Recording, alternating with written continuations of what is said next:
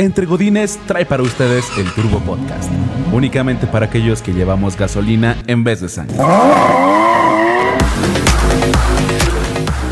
Vivo la vida un cuarto de milla a la vez.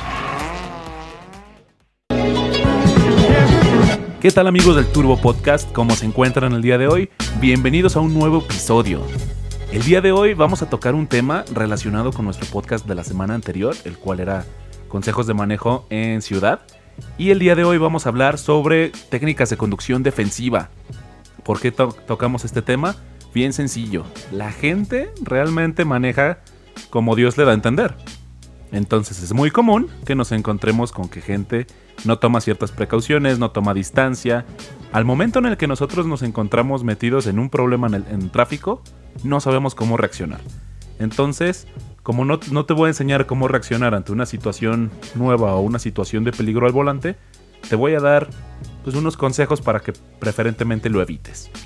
Entonces vamos a tocar 7 técnicas de conducción defensiva. Lo primero que debemos de tocar, o el primer punto, es el anticipar siempre el peligro. ¿A qué me refiero con esto? Observa el camino, analízalo. Es bien común que nos encontremos con que pudimos haber evitado el 100%, 95% de los accidentes que tenemos. Entonces, todos tus sentidos en el camino buscando cosas que puedan eh, generarte un accidente. Por ejemplo, si vas en carretera, vas viendo a lo lejos. Puedes observar si hay animales, si hay alguna persona o algún auto intentando cruzar. Entonces, desde ahí tú prevés que cuando se te atraviese, o si se llega a atravesar, no sea el momento en el que tú cruces y esto nos va forzosamente a evitar un accidente. Esto se los recomiendo sobre todo si son motociclistas. en el mundo de las motos, desafortunadamente, al momento de un golpe, lo que recibe ese impacto es el cuerpo del conductor. Entonces, es tu vida la que va en riesgo.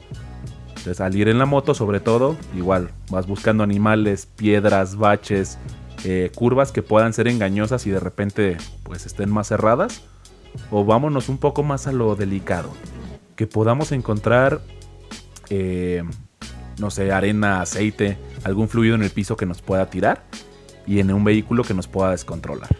Entonces, siempre atentos a esto. Igual en la noche, pues atentos a las luces de los autos, pero no se confíen, muchas veces pues la gente no prende las luces si tú eres de los que no prenden las luces, eh, por favor ve a, tu, a la cena más cercana, busca una botella de cloro y dale un traguito, igual y se te quita. Eh, el punto número 2. Utiliza el cinturón de seguridad. Esto, créanme, que la gente lo tiene muy, muy devaluado el concepto de utilizarlo. ¿Por qué? Porque creen que no se ven cool, porque creen que no les sirve de nada o creen que al momento de que un accidente pues les va, les va a entorpecer el bajarse del vehículo. Aquí tenemos dos opciones. Si tu vehículo es muy seguro, lo más seguro es que tiene bolsas de aire. Y si no tienes el cinturón de seguridad puesto, el impacto de la bolsa de aire es probable que sea más fuerte que el propio impacto del vehículo y temo decirte que este va a la cara. Entonces, el cinturón de seguridad te va a proteger de tu bolsa de aire. Y si tu auto es viejo y no cuenta con estos sistemas de seguridad, pues entonces lo único que te va a salvar de un golpe muy fuerte es el cinturón de seguridad. Entonces, pase lo que pase, úsalo. Yo les puedo contar que en mi primer choque, el, vehículo que yo impacté, porque yo tuve la culpa, lo hice girar 180 grados. Lo dejé volteando hacia el otro lado y ni a la conductora del otro auto ni a mí nos pasó absolutamente nada porque los dos traíamos cinturón de seguridad. Entonces, quedó en puro susto y en pagar los daños que me aventé, pero pues preferible eso a, que hubiera habido pérdidas humanas o algún daño que le hubiera podido pasar a la chica. El tercer punto. Esto se vuelve muy obvio conforme vamos avanzando. El tercer punto es evitar distracciones internas. ¿Esto qué significa? Guarda tu teléfono. No es posible que a estas alturas te sigas distrayendo intentando mandar mensajes, siendo que puedes decirle hasta Siri que lo mande por ti. Pero no, el punto es estar en el teléfono. Ahora no se diga los que van grabando el tablero de su carro, que digo, se ve bien, lo acepto. Pero no es posible que suban historias a Instagram a 220 km por hora, manejando con una mano y filmando su tablero con la otra. O vayan cambiando la música o vayan buscando cosas en su auto. No es posible esto a estas alturas. Si quieres cambiar de música, oríllate. Si vas a buscar algo, oríllate. Si necesitas mandar un mensaje o contestar una llamada, detente. No pasa nada, vas a llegar un minuto más tarde quizá. Ahora, muchos autos ya tienen eh, manos libres incorporado por Bluetooth. Entonces, cada vez hay menos excusas para utilizar teléfonos y no me van a dejar mentir. Todavía se te atraviesa alguien que va distraído con el teléfono y te empieza a gritar el muy desgraciado porque cree que tú tuviste la culpa.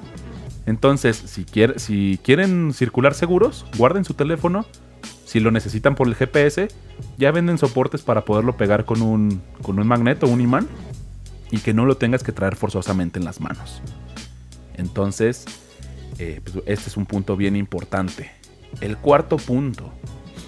Tengan cuidado con el tráfico. A fin de cuentas, es muy común ver en vías rápidas que llegadas las 2 de la tarde, salida de escuelas, y todo se va a llenar de carros. Cierto. ¿Cuál es el peligro aquí?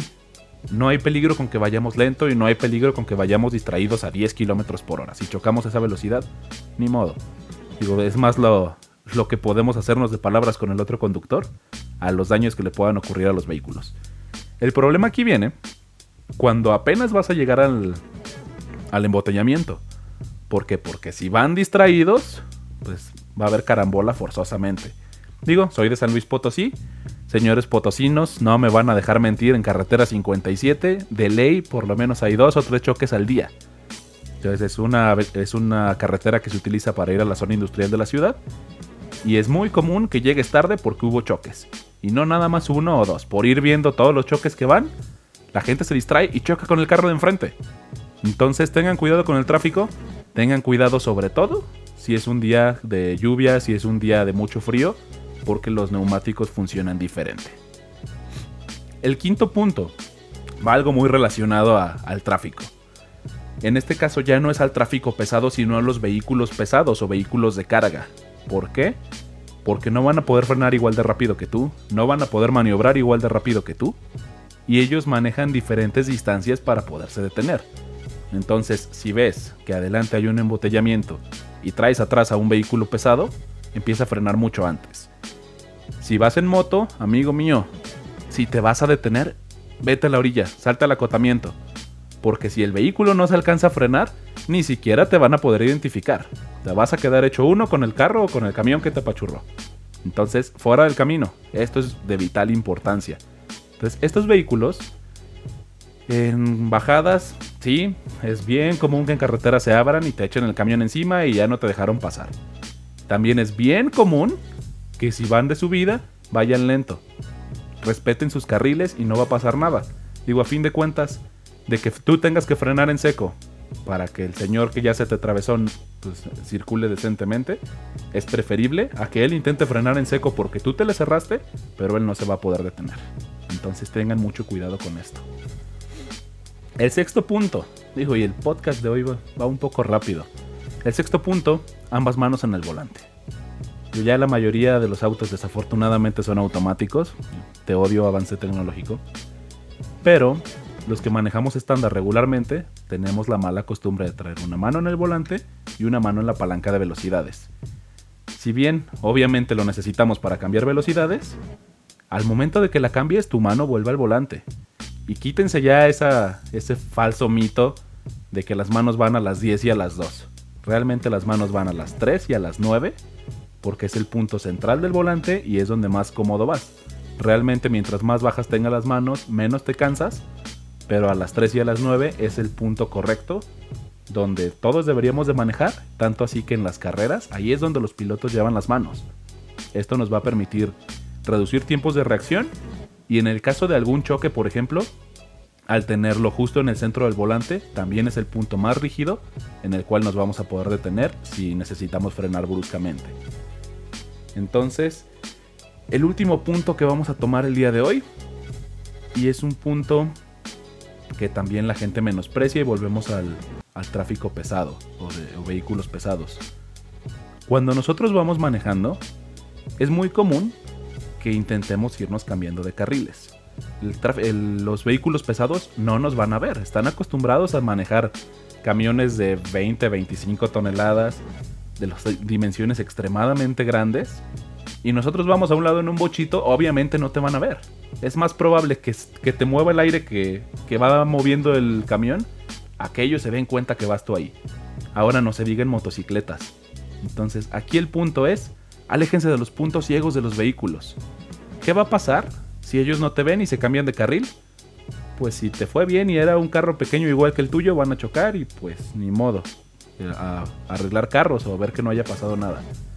Si es un vehículo pesado, lo más seguro es que no quede un auto cual revisar a ver si, si se puede reparar. Suena muy crudo esto, pero pues temo decirles que así es. Realmente los que salen seguido a carretera se pueden dar cuenta que los accidentes más feos que podemos encontrar son vehículos muy grandes con vehículos muy pequeños que no los vieron y a veces, digo, perdón por ser gráfico, o les pasan por encima o los aventaron a otro carril o ya si les fue bien, pues nada más fue un golpecito y, el camión realmente ni siquiera sintió. Entonces, aléjense de los, de los puntos ciegos. Amigo motociclista, si tú eres de los que se van entre carriles, oye, no manches, espérate. Todos somos conductores, yo que puedo decir que soy conductor tanto de auto como de motocicleta. Les puedo decir que el riesgo más grande de estar en una motocicleta es que el otro vehículo no te vea o no te escuche, que es algo un poco más fácil. Entonces, deja de estar entre carriles si vas a llegar a un semáforo y te quieres ir hasta el frente, que como motociclista les digo que sí podemos hacer eso. Viene la ley de tránsito que estamos obligados a irnos hasta el frente de la, de la espera en un semáforo, pero siempre y cuando los vehículos que están a nuestro alrededor estén 100% detenidos. En cuanto el otro vehículo se empieza a mover, tú estás obligado a volver a tu carril para evitar precisamente un accidente porque no te van a ver. Entonces, si no sabías esto, no entiendo qué haces manejando una motocicleta si no has leído el reglamento de tránsito. Digo, si me dejan en los comentarios que alguien ha leído el reglamento de tránsito en Facebook y en Instagram, les voy a hacer mención en el próximo podcast. Estoy seguro que van a ser pocos, pero los que lo hagan, créanme que lo, quienes lo hayan leído los voy a felicitar y los voy a saludar en el próximo episodio. Entonces, digo, son siete técnicas o siete consejos muy básicos que les acabo de dar en los últimos 10 minutos. Pero esto puede salvar vidas o puede librarlos de un mal sabor de boca en el caso de algún accidente.